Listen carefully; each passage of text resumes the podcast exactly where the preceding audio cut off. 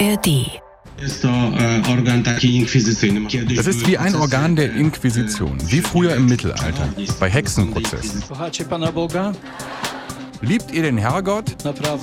Wirklich? Die ganze Spannung wird zuerst nach der Wahl kommen, weil natürlich PiS wird nicht so einfach die Macht abgeben.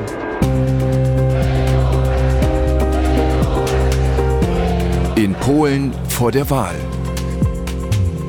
In Polen sind wir und ihr jetzt auch. Witamy, wir sind Christine Joachim und Martin Adam, eure ARD-Korrespondenten in Polen. Und das hier ist der Podcast aus dem ARD-Studio Warschau. Herzlich willkommen zu einer besonderen Folge in Polen vor den wichtigen Parlamentswahlen am 15. Oktober.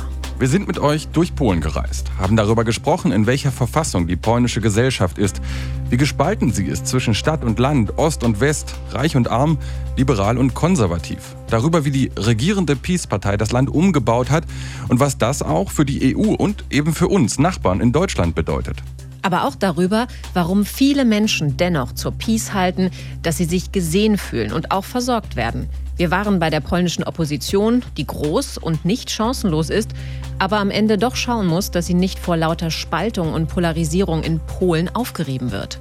Und damit habt ihr jetzt fast alles, was ihr braucht, um zu verstehen, was hier in Polen passiert. In nur noch vier Tagen. Der Countdown ist fast runtergelaufen.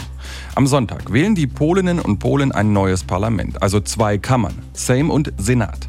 Und sie bekommen noch einen Zettel zusätzlich angeboten für ein außergewöhnliches Referendum. Ihr könnt alle Folgen nachhören, vor- und zurückspringen und natürlich sehr gern abonnieren und weiterempfehlen in der ARD Audiothek und in allen anderen bekannten Podcast-Playern. Das hier ist die letzte Folge in Polen vor dem Absprung ins Unbekannte. Aber zwei Fragen sind bisher offen geblieben. Wie laufen die Wahlen ab und ist das eigentlich ein faires Rennen? Spoiler, nicht so ganz. Fragen stellen ist gut, Antworten gibt's auch in Polen. Kapitel 5 Wahl mit Tricks. Wo sind wir? Es war eine lange Fahrt mit dem Fahrstuhl nach oben. Das ist der erste Tipp. Und den zweiten findet ihr, wenn ihr mal auf euer Smartphone schaut oder womit ihr uns auch immer gerade hört, das Logo unseres Podcasts. Da sind wir. Obendrauf, auf dem Kulturpalast, mitten in der Mitte von Warschau. Stalins Geschenk, in Anführungsstrichen, an Polen nach dem Zweiten Weltkrieg. Im Grunde eine klare Ansage im Zentrum der Stadt, wer ab jetzt das Sagen hat. Heute ist der Kulturpalast ein Muss für jeden Warschau-Besucher, um einfach mal einen Überblick über die Stadt zu bekommen. Hilft sehr bei der Orientierung. Und wir sind in der 30. Etage auf 114 Metern Höhe.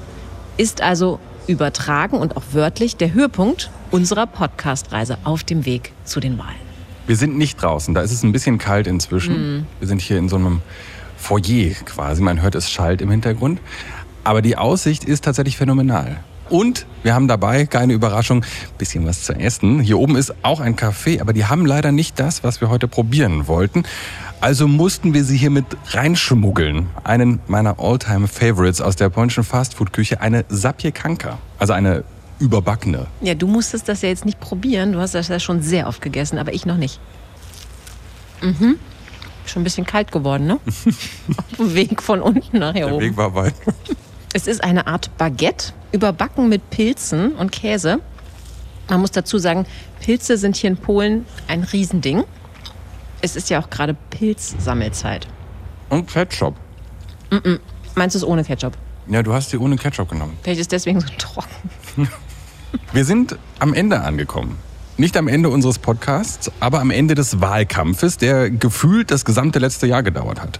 Und in den letzten zwei Monaten hat sich alles nochmal extrem zugespitzt. Viele Polinnen und Polen sagen, das war wohl der härteste und auch schmutzigste Wahlkampf, den sie in ihrer relativ jungen Nachwendedemokratie jemals erlebt haben. Das sind manchmal auf den ersten Blick nur ganz kleine Dinge, wie zum Beispiel, dass Polens Präsident Andrzej Duda, der der Peace nahesteht, die Verkündung des Wahltermins fast bis zum letztmöglichen Moment hinausgezögert hat, bis zum 8. August. Und Kritiker werfen ihm vor, dass die Peace-Spitze den Termin vermutlich schon länger kannte. Die konnten also ihren ganzen Wahlkampf auf diesen Termin ausrichten. Und die Oppositionsparteien haben erst mit der Bekanntgabe des Termins richtig planen können. Allerdings haben eigentlich alle mit dem 15. Oktober als Wahltermin gerechnet. Warum? Weil hier nichts dem Zufall überlassen wird. Der Papstmarsch war am Todestag von Johannes Paul II. der erste Oppositionsmarsch am Jahrestag der ersten halbfreien Wahlen in Polen. Und jetzt kommt wieder die Peace und nimmt einen anderen Papsttag, den 15. Oktober. Wird hier jedes Jahr gefeiert, einen Tag vor der Wahl von Johannes Paul II. zum Papst am 16. Oktober 1978. Wir hatten ja in der ersten Folge schon über den Papst als unfreiwilligen Wahlkampfhelfer für die Peace gesprochen. So läuft Wahlkampf in Polen. Aber es geht noch weiter. Wenn du, Martin, Wahlkampfmanager einer Oppositionspartei wärst, was würdest du tun? Wie würdest du versuchen, die Wählerinnen und Wähler zu erreichen? Das Übliche, denke ich. Wahlplakate, Auftritte der Kandidaten im ganzen Land, Social-Media-Kampagnen, eben hier und da vielleicht mal eine größere Demo, irgendeine Veranstaltung. Ich sag mal, es gab so ein paar Aktionen der K.O. um Donald Tusk, die hätte ich mir wahrscheinlich gespart. Da gingen auch ein paar Aktionen ziemlich unter die Gürtellinie. Also zum Beispiel dieses Plakat mit Jaroslaw Kaczynski und der Aufschrift Ich bin eine Bedrohung. Äh, aber ich vermute, du bist jetzt die Wahlkampfmanagerin der Peace. Was ist dein Plan? Richtig. Ich würde wahrscheinlich dasselbe machen. Aber das wäre halt erst der Anfang, weil schließlich vertrete ich die polnische Regierungspartei und kann noch ein paar andere Register ziehen. Ich mache Folgendes. Ich verbreite über den öffentlich-rechtlichen Rundfunk, den ich ja ohnehin kontrolliere, ausschließlich Jubelnachrichten über all das, was meine Partei Tolles leistet. Die Opposition kommt entweder gar nicht vor oder ich diffamiere sie. Ich lasse mir von den staatseigenen Betrieben, die ich ja schon vorher mit meinen Leuten besetzt habe, sehr großzügige Wahlkampfspenden zukommen. Dann mache ich natürlich im Rahmen meiner Regierungsarbeit noch ein paar Bürgerveranstaltungen, die über diese Regierungsarbeit informieren sollen, aber de facto sehr nach Wahlkampf aussehen. Ohne aber aus dem Wahlkampfbudget bezahlt zu werden. Das ist nämlich gedeckelt. Ist aber kein Problem, weil ich zusätzlich zur Wahl noch ein Referendum abhalte, das die Themen setzt, über die ich gerne reden will. Auf Staatskosten versteht sich. Und dann habe ich noch ein paar Geschenke in petto, damit die Stimmung so richtig gut ist. Billiges Benzin zum Beispiel. Und jeden Sonntag, aber eigentlich die ganze Woche lang, hilft mir die katholische Kirche in Polen ein bisschen. Wir verstehen uns nämlich sehr gut, musst du wissen. Hm, super. Du hast ja auch äh, die Möglichkeit per Gesetz mir weh zu tun. Meine Kandidaten aus dem Rennen zu nehmen zum Beispiel. Mhm. Ich weiß, habe ich ja auch versucht mit dem Lex Tusk. Hat leider nicht geklappt. Hm, nee, im Ernst. Das ist ein ziemlich offensichtliches Ungleichgewicht hier. Und die Methoden, die die Peace anwendet, um die Wahl zu gewinnen, die sind zumindest fragwürdig. Viele Experten sagen aber, sie bleibt immer im Rahmen des rechtlich Erlaubten. Es sind viele Beispiele, über einige werden wir gleich noch ein bisschen genauer sprechen. Aber vorher fragen wir doch mal die Leute im bzw. vor dem Kulturpalast, was sie glauben. Sind das noch faire Wahlen in Polen? Also Katarzyna 37, die hat das gesagt. Es ist schwer zu sagen, ob die Wahlen fair werden, wenn sich die öffentlichen Medien auf die Seite einer Partei stellen und die damit viel größeren Zugang zu den Wählern hat. Aber ich glaube, mit richtigen Wahlfälschungen werden wir es nicht zu tun haben. Wir haben Patrick getroffen, der ist 27 und der sieht das so. Nein, sie sind nicht gleich und werden es nie sein, solange nur zwei Parteien hier in unserem Land abwechselnd regieren werden. Und Mihau 63 ist offenbar desillusioniert. Alles zeugt davon, dass die Wahlen nicht fair ablaufen werden, denn die Regierung hat alle Medien übernommen und die Regierung präsentiert sich selbst als die beste der Welt. Und die Opposition, die lügt. Die Politik ist ein merkwürdiges Spiel. Okay, also zumindest hier in Warschau bei unserer kleinen Umfrage sind sich die Menschen offenbar einig, dass die Wahlen zwar frei sein werden, vermutlich, aber nicht fair, weil eben schon der Wahlkampf nicht fair gelaufen ist. Und das ist nicht ganz neu. Schon bei den letzten Wahlen 2019 haben die Wahlbeobachter der OSZE danach gesagt, der Wahlkampf war nicht fair. Vor allem, weil die staatlichen Medien nicht fair berichten. In der ersten Folge haben wir darüber ja auch schon mal gesprochen, wie die Peace eben sehr schnell das Personal dort ausgetauscht und aus den staatlichen Medien im Wesentlichen Parteisender gemacht hat. Die Opposition kommt selten vor und wenn dann schlecht weg.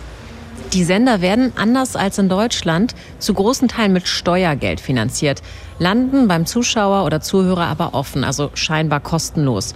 Ein Teil der polnischen Bevölkerung hat nur Zugang zu TVP und Polskie Radio, weil er die privaten Sender nicht bezahlen kann oder will.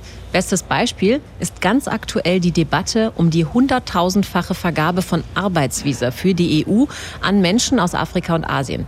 Da steht der Verdacht im Raum, dass Polen gegen Geld EU-Visa ausgegeben hat. Ein Riesenthema, das sogar die EU-Kommission auf den Plan gerufen hat. Äußerst ungünstig für die Peace, so mitten im Wahlkampf, also ohnehin, aber nochmal extra, weil sich die Peace ja immer als die große Anti-Migrationspartei gibt und mit oder ohne Korruption. Polen hat in den letzten Jahren mit Abstand die meisten Arbeitsvisa aller EU-Staaten ausgegeben.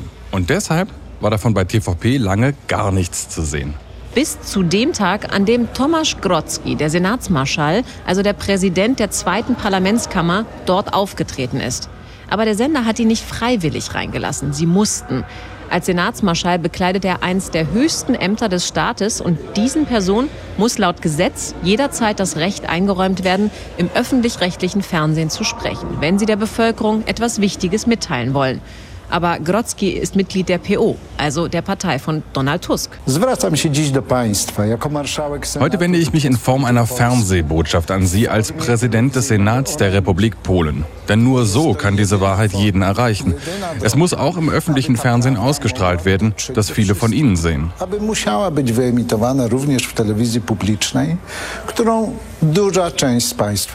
Die höchsten Staatsbeamten organisierten einen groß angelegten Transfer von Menschen nach Polen. Medienberichten zufolge wurden in den letzten 30 Monaten über 250.000 Arbeitsvisa an Bürger afrikanischer und asiatischer Länder, darunter auch muslimische, ausgestellt. Visa, für die Bestechungsgelder an die entsprechenden Personen gezahlt werden mussten.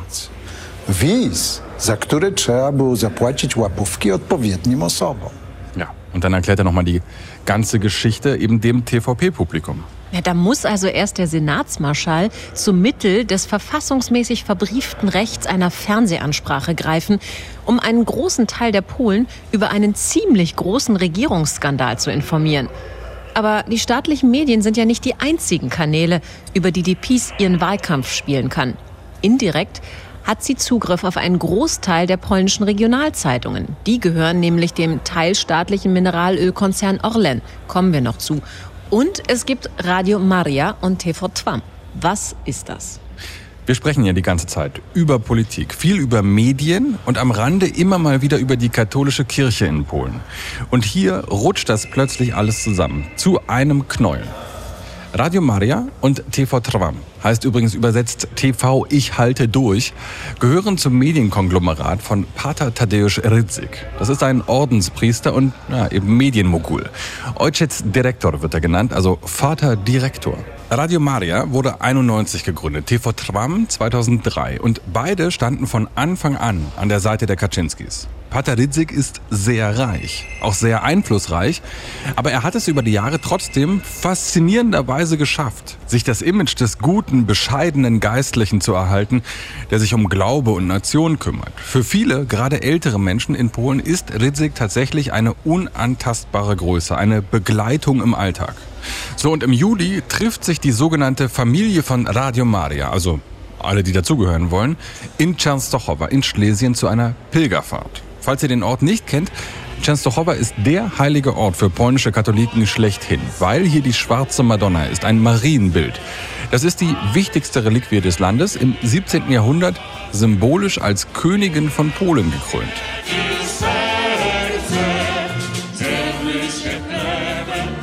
Und da gibt es im Juli dieses große Treffen. Eine Bühne ist aufgebaut, davor hunderte Menschen.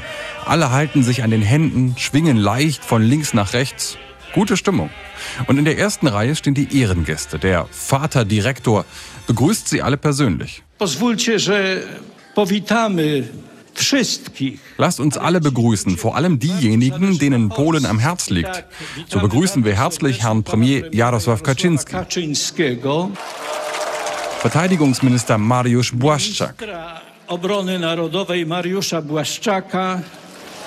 den Minister für Staatsvermögen Jacek Sasin.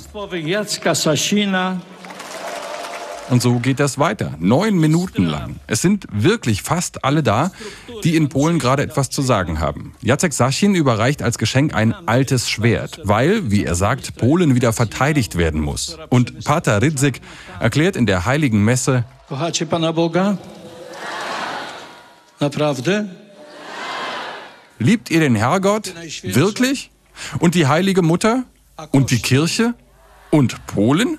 Eben, wenn wir lieben, soll man es an Taten sehen. Naja, das kann man jetzt noch so oder so auslegen. Taten muss ja nicht heißen, dass man die Peace wählt, aber es geht weiter. Chwała Panu, że w tej chwili Polsce jest taki. Ehre dem Herrn, dass wir in Polen im Moment solche Machtverhältnisse haben, dass wir uns verteidigen wollen. Dafür danken wir. Die Regierenden denken daran, dass Polen sich militärisch verteidigen kann, damit wir diese Freiheit nicht verlieren. Das ist doch schon deutlicher. Die PiS erklärt ja immer, sie sei die einzige Partei, die Polen verteidigen kann. Es geht ja noch weiter, dass in Europa das Verderben organisiert werde, und zwar von irgendwelchen Ingenieuren, die hinter allem stehen. Radio Maria ist eben nicht nur ein katholischer Sender, sondern auch eine gute Adresse für ein paar Verschwörungserzählungen. Aber das, was Pater Ritzig da in der Messe sagt, das ist doch schon ein Wink mit dem Kruzifix, wofür die Radio Maria Familie bei den nächsten Wahlen stimmen könnte. Aber das ist euch vielleicht schon aufgefallen, die Strategie der Peace ist nicht subtil. Damit also auch wirklich klar ist, was zu tun ist, kommt Jaroslaw Kaczynski himself auf die Bühne. Ich weiß nicht, ob ihr das vor Augen habt gerade, aber Kaczynski, der Politiker, der Parteivorsitzende, geht dahin, wo eben noch der Pater stand. Die Grenze zwischen Gottesdienst und Wahlkampfveranstaltung ist wirklich irgendwann nicht mehr zu erkennen. Man kann sagen, dass die Kirche, der Heilige Vater und unsere Grundwerte, kurz gesagt das Polentum, so abscheulich attackiert werden. Jemand will unsere Nation zerstören, diese über tausend Jahre dauernde Gemeinschaft. Und das, was vor uns liegt, die Wahlen, die Wahlen im Oktober, das wird der Moment, der sehr wahrscheinlich entscheidend sein wird für sehr viele Jahre. Alles klar? Versteht mich nicht falsch. Ich mache mich nicht darüber lustig. Aber ich kann auch nicht leugnen, dass diese Veranstaltung für mich, der ich das so nicht gewohnt bin, wirklich skurril ist. Die Peace kann in Polen auf etwa 30 Prozent der Wählerschaft zählen. Dauerhaft, unumstößlich, fast egal, was passiert. Peace-Kritiker sagen, das erinnere sie manchmal an eine Sekte. Es hat was mit Glaube zu tun. Politische Inhalte kommen erst danach. Konnte man hier in Częstochowa sehr gut sehen. Politik und Kirche, das sind schon teilweise sehr enge Bande. Aber die Peace hat noch mehr Verbündete. Wir haben vorhin Orlen angesprochen, Polens größten Mineralölkonzern, der der Peace sehr nahe steht. Die Zeitungen, die zum Konzern gehören, berichten zwar ausgiebig über die Wohltaten der Peace, aber sie haben mehreren Oppositionskandidaten verweigert, Wahlkampfanzeigen zu schalten. Als Begründung hieß es, die linken Werte dieser Parteien entsprechen nicht den Werten der Zeitung. So einfach ist das. Gleichzeitig wird auf Webseiten staatlicher Unternehmen wie Wasserwerken oder Stromversorgern über die monatlichen Rechnungen an die Privathaushalte für Wasserstrom und so weiter in großem Stil Wahlwerbung für die Peace verbreitet. Da sind einfach Flyer mit in der Post. Ganz grundsätzlich werden staatseigene oder staatlich kontrollierte Unternehmen ohne Skrupel für die Verbreitung der Peace-Botschaften genutzt. Selbst die staatlichen Forstbetriebe, also wirklich was eigentlich komplett unpolitisches. Selbst deren Leitung unterstützt ganz offen die Peace. Da stellt sich der Direktor Józef Kubica im März öffentlichkeitswirksam bei einer Pressekonferenz vor die Medien und erklärt, Chwili... ich freue mich sehr, dass die Regierung der Vereinigten Rechten unsere Initiative Verteidigung der polnischen Wälder unterstützt hat. Das zeugt davon, dass wir stark sind. Wir sind bereit, diese große Wahlschlacht zu gewinnen im Herbst 2023. Ich glaube, wir schaffen es, dass die polnische Rechte jetzt ihre starke, starke Kraft zeigen wird. Myślę, że damy radę, że polska prawica pokaże teraz rzeczywiście wielką, wielką swoją moc. Aha. Also wir haben jetzt einmal die Strategie der Informationskontrolle über Medien und staatliche Unternehmen kennengelernt, auch über Teile der Kirche. Eine andere Strategie ist der Geldfluss. Und die Peace hat viel Geld. Sie hat nach ihrer Wahl 2015 schnell ihre Leute auf die einflussreichen Posten in Staatsunternehmen gesetzt. Und die haben sich, so heißt es nach Recherchen regierungskritischer Medien, dazu verpflichtet, einen Teil ihres Gehalts als Parteispenden an die Peace zurückzugeben. Da kommt dann einiges zusammen in der Wahlkampfkasse. Aber nicht endlos. Also auch in Polen sind ja Parteispenden und das Wahlkampfbudget per Gesetz gedeckelt. Die haben eine Obergrenze, damit eben nicht einfach die reichste Partei automatisch auch die Wahlen gewinnt. Macht aber nichts, denn das lässt sich ja umgehen, wenn man an der Macht ist. Wir hatten ja schon erzählt, dass die Peace versprochen hat, das Kindergeld von 500 auf 800 Zloty zu erhöhen. Darüber muss sie die Leute natürlich informieren. Und deshalb hat sie den gesamten Sommer lang sogenannte Bürgerpicknicks veranstaltet. Diese Picknicks sahen verdächtig nach Wahlkampfveranstaltungen aus. Überall stand Peace drauf, Peace-Politiker waren da. Und das war alles bezahlt aus Steuermitteln. Mit all diesen zum großen Teil sehr fragwürdigen finanziellen Möglichkeiten können die Oppositionsparteien natürlich nicht im Ansatz mithalten. Und wer übrigens auf dem Weg zu so einem Picknick nochmal fix irgendwo anhalten und tanken musste, der hat sich vermutlich gefreut. Denn die Benzin- und Dieselpreise sind gerade erstaunlich niedrig. Also zumindest an den Tankstellen von Orlen. Ja, auch ein kleiner, aber vermutlich effektiver Kniff. Unter 6 Sotti liegt der Preis pro Liter Benzin momentan, also etwa 1,30 Euro. Das ist EU-weit der niedrigste Benzinpreis. Schon erstaunlich, weil der Rohölpreis ziemlich stark gestiegen ist.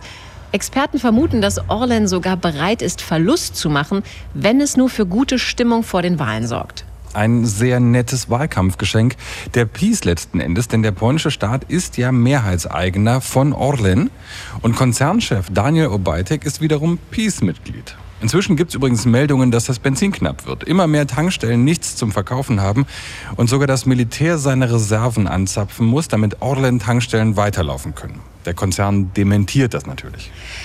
Also mal zum Luftholen zwischendurch. Ich finde das alles wirklich beeindruckend, wie kreativ die Peace ist und wirklich alles an Möglichkeiten auslotet, ob legal oder halblegal, diese Wahl zu beeinflussen. Und wie die wirklich überall ihre Finger im Spiel haben selbst in ihrem Kerngeschäft, im Regieren. Ne? Also auch das Gesetzemachen bleibt ja nicht vom Wahlkampf verschont in Polen. In aller Kürze, damit es nicht unerwähnt bleibt. Ende Mai kommt die Peace nämlich auf eine besondere Idee. Sie will per Gesetz den wichtigsten Oppositionskandidaten, Donald Tusk, kennt ihr jetzt schon, schlicht aus dem Rennen nehmen. Dazu soll es eine Untersuchungskommission geben, die angebliche russische Einflüsse auf die polnische Politik untersucht.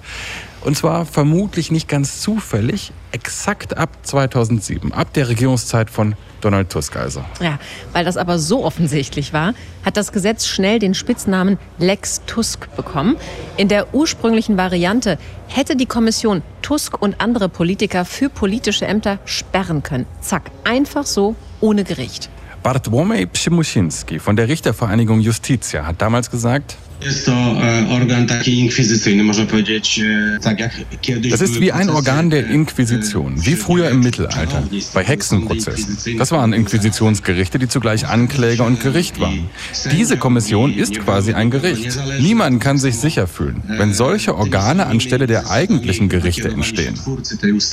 Komisja jest quasi sądem. Nikt nie może się czuć bezpieczny, jeżeli tego rodzaju organy powstają w miejsce sądu.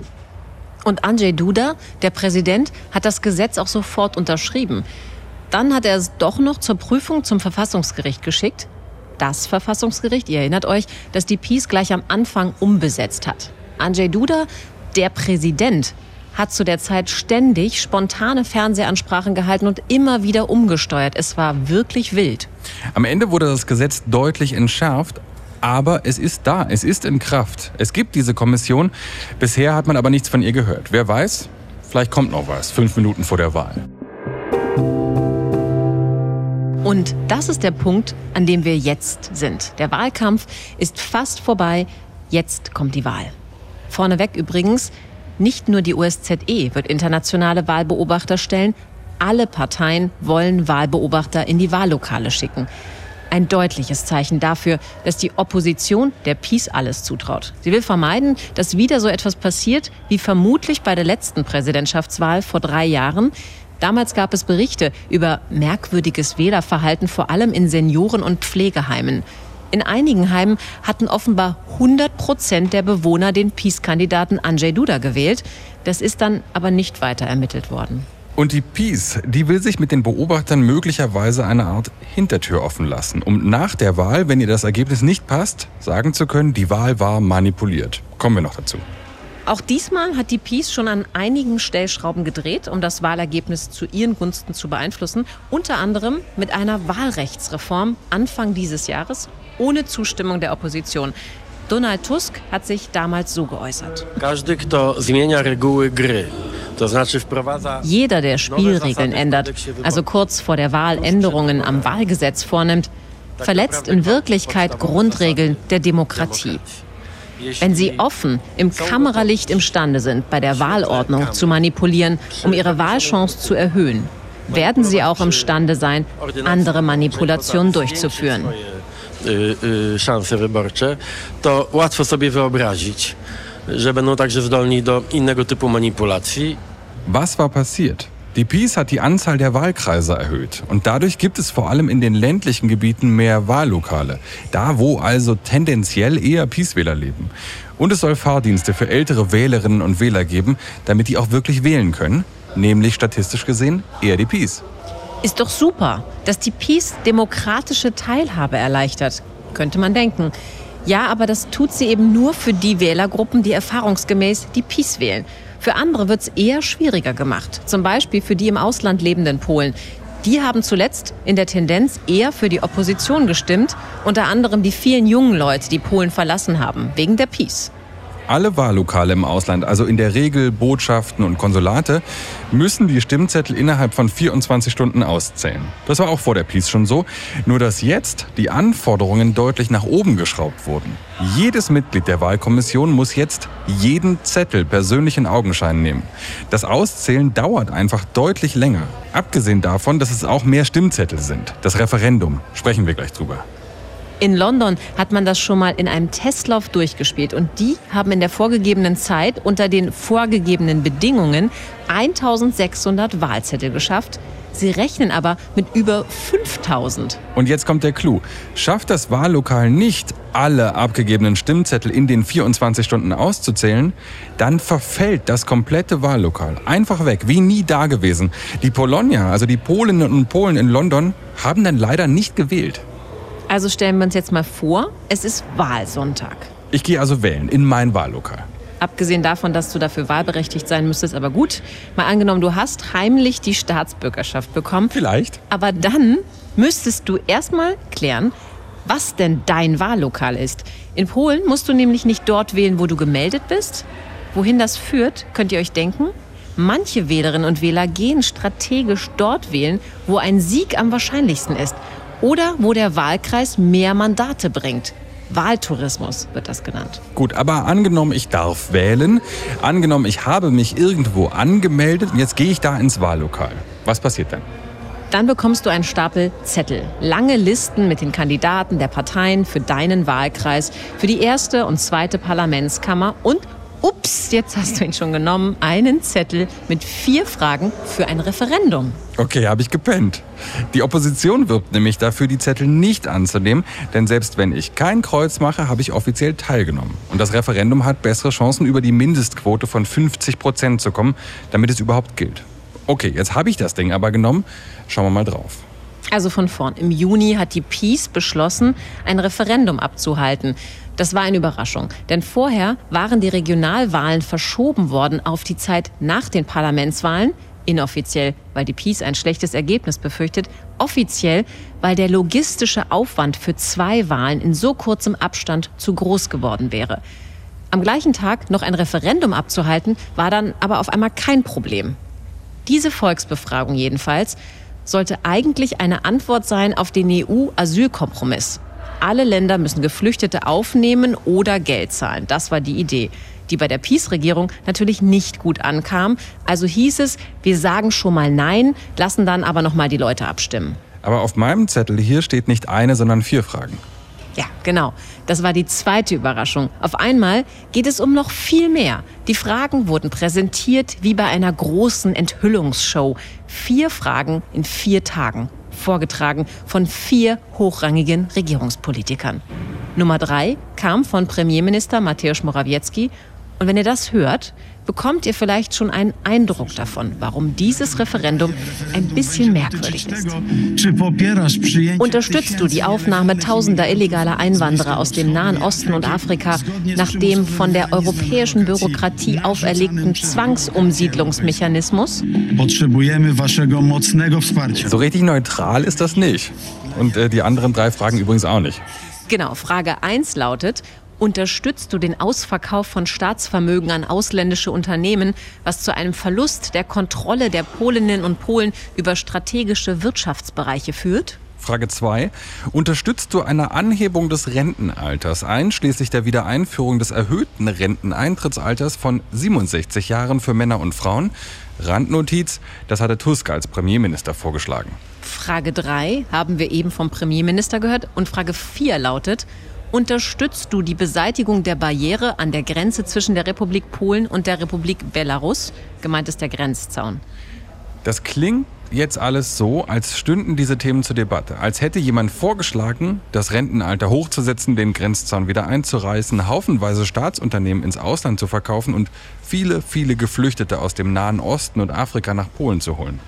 Ja, genau, darum geht's, denn das hat niemand vorgeschlagen. Kein Oppositionspolitiker in Polen, der noch alle Latten am Zaun hat, würde im Wahlkampf sowas vorschlagen. Wichtiger ist aber vielleicht, was in den Referendumsfragen nicht angesprochen wird. Lassen wir das Krzysztof Gawkowski sagen. Das ist der Co-Fraktionsvorsitzende der Linken im Sejm. Sie fragen nicht nach Inflation und Teuerung, wie man aus der Wirtschaftskrise kommt, wie und wann wir die ausstehenden EU-Gelder bekommen. Sie fragen nicht nach Gesundheitswesen, Bildung. Das Referendum dient nur dem Ziel, dass PiS das Wahlergebnis um jeden Preis beeinflussen will.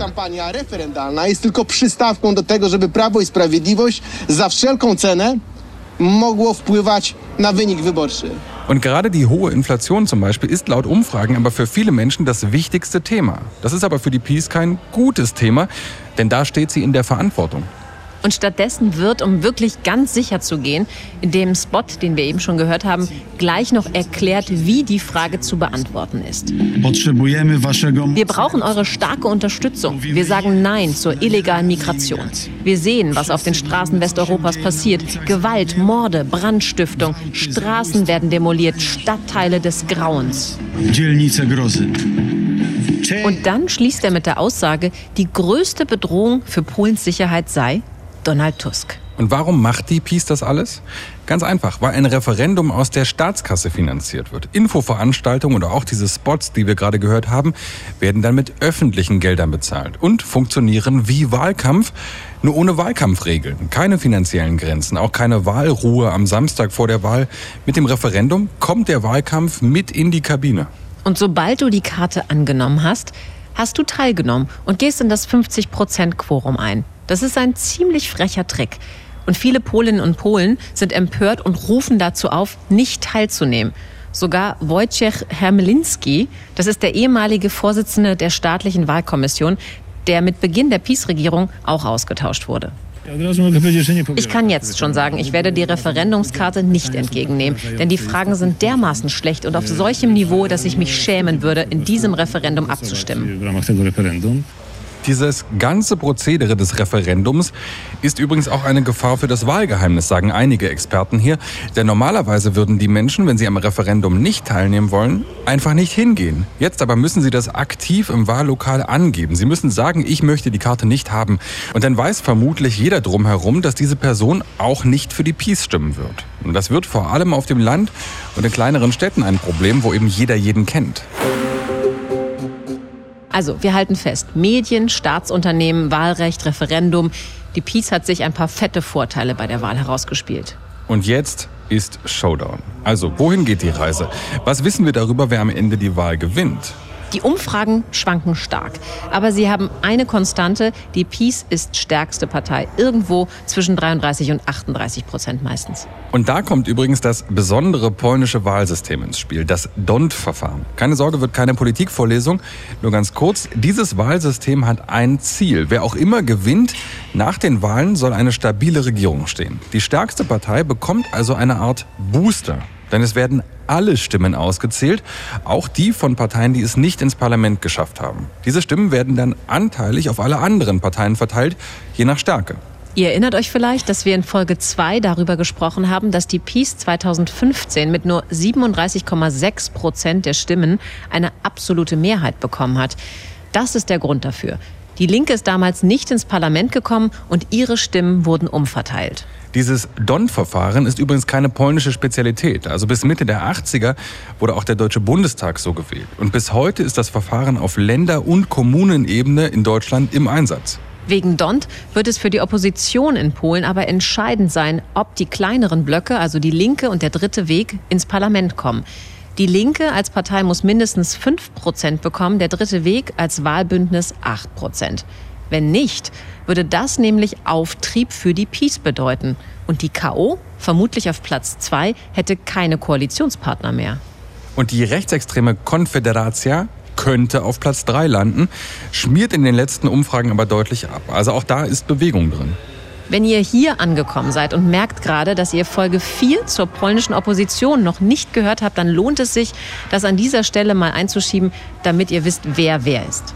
Es kursieren inzwischen etliche Szenarien, was nach der Wahl alles passieren könnte. Und die gehen von einer absoluten Mehrheit für die Peace bis zu einer Koalitionsregierung mit Donald Tusk an der Spitze. Jeweils mit oder ohne Einbindung der Konföderatia.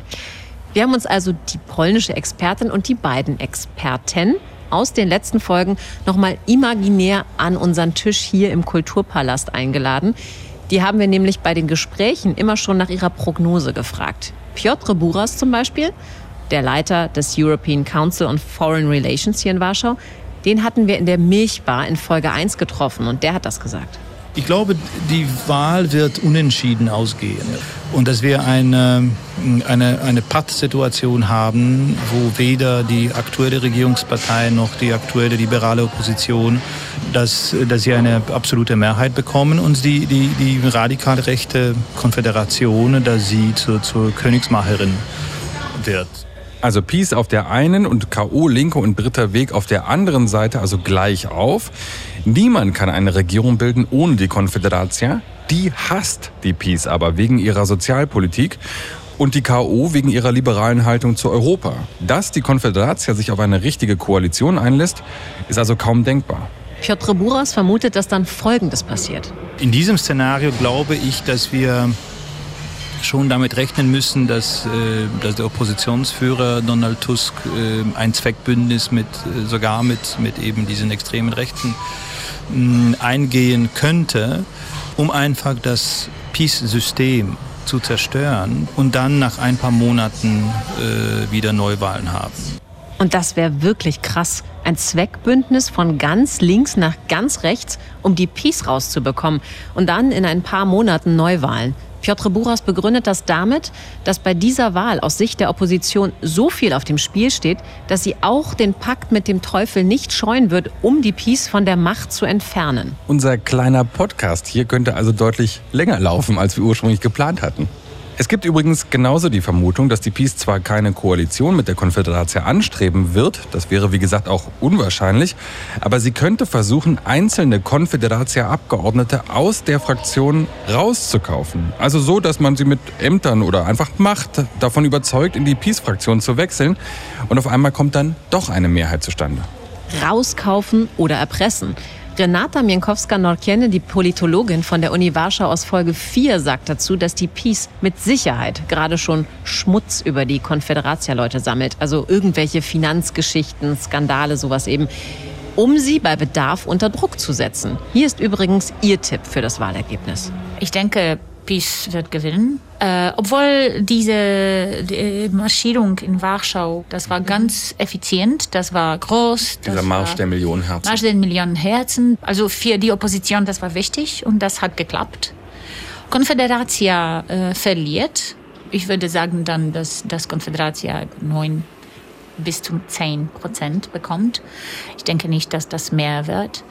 Und dann es kann schon sein, dass zusammen die oppositionsdemokratische Parteien, dass ähm, sie die Regierung formen, also bauen können. Heißt also, Peace wird stärkste Kraft, wird mit der Regierungsbildung vom Präsidenten beauftragt, bekommt aber keine Mehrheit zusammen. Und dann bilden KO, Linke und Dritter Weg zusammen eine Regierung ohne Hilfe der Konföderatia, auch eine Variante. Und jetzt der Journalist Marcin Antociewicz aus Folge 2. Sein Tipp für die Wahl lautet so die Opposition. Also ich meine, diese drei Oppositionsblöcke, äh, die werden die Wahl gewinnen. Vielleicht Peace wird als erster aus diesen Rennen davon gehen, aber, aber die Opposition wird schon eine Regierungskoalition äh, bilden. Das wird auch schwierig und ich glaube, die ganze Spannung wird zuerst nach der Wahl äh, in Polen kommen, weil natürlich Peace wird nicht so einfach die Macht abgeben. Ja, das habt ihr richtig gehört. Das Donald Trump-Szenario. Die Peace verliert knapp Und in den Stunden nach der Wahl wird es dann schwierig. Es gibt nämlich keine Hochrechnung. Am Sonntagabend kommt eine Exit-Poll-Umfrage, also eine Befragung direkt an den Wahllokalen. Und ab dann werden nur noch die Ergebnisse veröffentlicht, so wie sie von den Wahllokalen gemeldet werden. Und natürlich kommen da die vielen kleinen Wahllokale auf dem Land zuerst und dann erst die großen Städte, die vermutlich eher für die Opposition sind. Die Peace kann also die ganze Zeit vorn liegen, dann im Endergebnis aber knapp verlieren. Und dann das Wahlergebnis nicht anerkennen.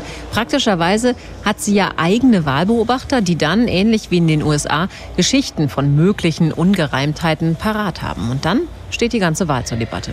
Dass diese Möglichkeit besteht, das haben wir erschreckend oft gehört. Auch weil für die Peace so viel mehr als nur der Machtverlust auf dem Spiel steht. Sollte sie die Kontrolle über die Justiz verlieren, dann hat Donald Tusk eine juristische Abrechnung angekündigt. Es könnten dann also eine Menge Personen aus der Peace-Spitze vor Gericht landen. Aber die Partei hat auch hier vorgesorgt und ein paar kleine, aber wichtige Vorkehrungen getroffen. Was das ist, das besprechen wir alles nach der Wahl, falls der Fall eintritt, dass die Peace verliert. Also sortieren wir noch mal kurz. Unsere Podcast-Gäste setzen also alle darauf, dass die Peace stärkste Kraft wird. Sie halten es aber für möglich, dass die Opposition eine Regierung bildet. Unter Umständen sogar mit Hilfe der rechtsextremen Confederatia.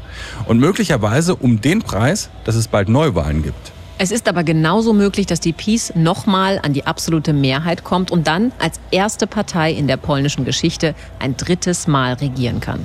Und wir können auch nicht ausschließen, dass sie knapp verliert und dann die Trump-Karte zieht, also schlicht abstreitet, dass die Wahlen rechtmäßig waren und sich vielleicht sogar weigert, einen friedlichen Machtwechsel durchzuführen. Und was dann passiert, ganz ehrlich, keine Ahnung. In vier Tagen wird in Polen gewählt und alles scheint möglich. Am Ende könnte es an wenigen Stimmen liegen, welche Partei ins Parlament kommt und wer am Ende darüber entscheiden kann, ob es einen Regierungswechsel gibt oder nicht. Wenn ihr uns bis hierher gefolgt seid, dann wisst ihr, wer zu den Wahlen antritt, wer wählt und was auf dem Spiel steht. Die Peace hat ihre Regierungsmacht genutzt und sich einige Vorteile im Wahlkampf geschaffen. Sie hat viele Medien auf ihrer Seite, kann ihren Wahlkampf aus Quellen finanzieren, die dafür eigentlich gar nicht gedacht sind. Sie hat sogar versucht, den wichtigsten Oppositionskandidaten per Gesetz kaltzustellen. Und trotzdem liegt sie in den Umfragen etwa 10 Prozent hinter ihrem Wahlergebnis von 2019. Aber auch die Opposition ist nicht chancenlos. Viele Beobachter sagen, das könnten die letzten Wahlen sein, bei denen sie eine realistische Möglichkeit hat zu gewinnen. Sollte die Peace nochmal vier Jahre bekommen, könnte Polen tatsächlich eine Autokratie werden. Wer am Ende aber wie viele Stimmen bekommt, das werden wir erst bei der Wahl bzw. danach sehen. Das amtliche Endergebnis soll am Dienstag kommen. Das war Kapitel 5 von In Polen, dem Podcast aus dem ARD-Studio Warschau. Alle Folgen findet ihr zum Nachhören, sehr gern auch zum Abonnieren in der ARD-Audiothek und bei allen anderen Podcast-Playern. Empfehlt uns auch gern weiter. Und wir empfehlen 11KM weiter, den Tagesschau-Podcast. Jeden Tag eine Recherche, eine Geschichte, ein Thema. Morgen geht's, klar, um Polen. Als wir die Idee zu In Polen hatten, war uns wichtig, euch gemeinsam mit vielen Polinnen und Polen zu erzählen, warum diese Wahlen so wichtig sind, was auf dem Spiel steht und wieso. Jetzt sind wir an diesem Punkt angekommen. Bis hierhin hatten wir also einen Plan. Ab jetzt stehen wir genauso blank da wie ihr.